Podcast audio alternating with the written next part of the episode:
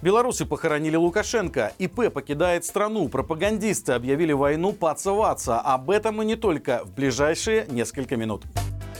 В сети появилась информация о госпитализации Лукашенко в критическом состоянии. Ее запустил ряд пабликов со ссылкой на политика Валерия Цепкала. По его словам, диктатору стало плохо после ужина с Путиным 25 мая, а затем его откачали в московской больнице. Позднее эти сведения опроверг телеграм-канал «Белорусский Гаюн», который отметил, что кортеж нелегитимного был замечен в Минске на пути к резиденции в тот же день. По мнению Цепкала, ситуация с плохим здоровьем Лукашенко обыгрывается Кремлем, ведущим зачистку политического поля в Беларуси, что впоследствии продвинуть удобного Москве, а не белорусскому народу кандидата. Напомним, что 25 мая Лукашенко побывал в столице РФ на саммите Евразийского экономического союза, где давал интервью журналистам. После этого он на некоторое время пропал из публичного пространства. Новые кадры с ним появились сегодня со встречи с главой Центробанка России Эльвирой Набиулиной по вопросам финансового взаимодействия двух стран. В Беларуси количество индивидуальных предпринимателей продолжает сокращаться. Всего за год их численность уменьшилась более чем на 5%, до 257 тысяч человек. Причем это затронуло буквально все области страны, а также Минск. В столице число ИП сократилось более чем на 7%, до 73 тысяч человек. Если обратить внимание на сферы деятельности, то предпринимателей стало меньше во всех отраслях. Заметнее всего, их количество снизилось в сфере информации и связь, строительстве, промышленности, оптовой и розничной торговли, а также в ремонте автомобилей и мотоциклов. Вполне логично, что предприниматели начали уступать рынок торговым сетям. Так, в январе-апреле на ИП приходилось меньше 6% розничного товарооборота, хотя годом ранее этот показатель почти достигал 7%.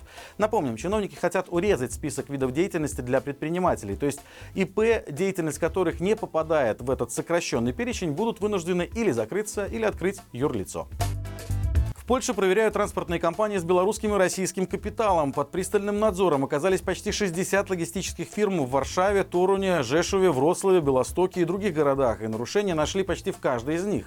Максимальный штраф превысил 7 тысяч долларов. Однако связано это с количеством водителей в фирмах. Если бы не было законодательного ограничения, штрафы составили бы от нескольких сотен тысяч злотых до нескольких миллионов. Так или иначе, масштабы нарушений значительны. В основном они касаются несоблюдения норм рабочего времени водителями водителями, а также отсутствие учета деятельности водителей в дорожных листах и карточках. В некоторых случаях у дальнобойщиков отсутствовала первоначальная квалификация и медосмотры. Отметим, в первом квартале в Польше было зарегистрировано 450 новых юрлиц с белорусским капиталом. Из них 110 занимаются автоперевозками или связаны с этой сферой.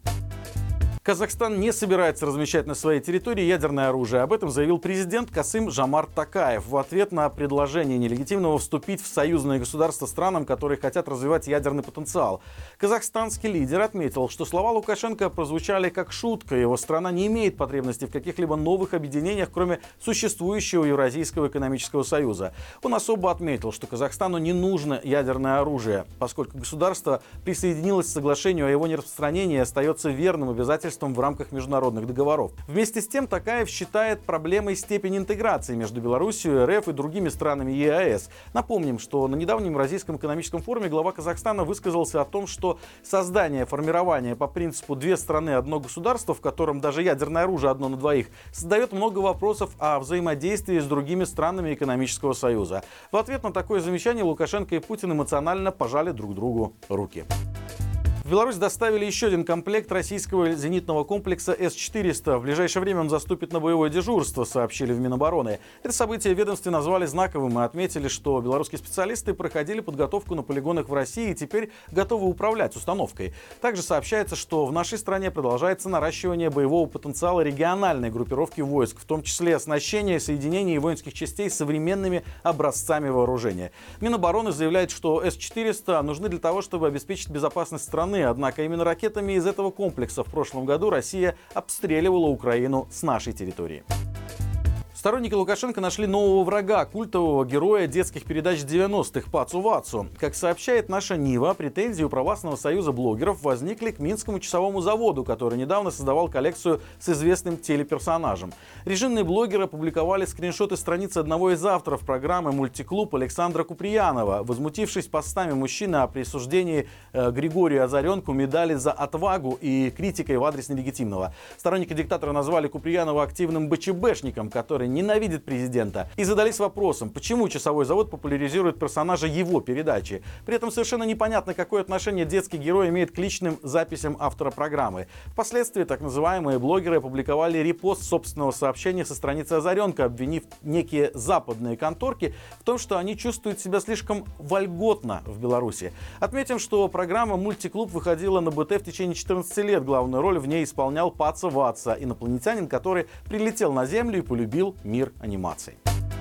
И это все на сегодня. Напомню, что на нашем канале вышел новый выпуск «Народ спросит», в котором поговорили с экспертами, возможен ли в Беларуси военный прорыв, к чему приведет включение печатного денежного станка и какая организация реально может привлечь Лукашенко к ответственности за преступление. Ссылка, как всегда, в описании. Напомню, также про лайки, комментарии, подписку. Именно благодаря вашей активности нас видят многие. До встречи завтра и живи Беларусь!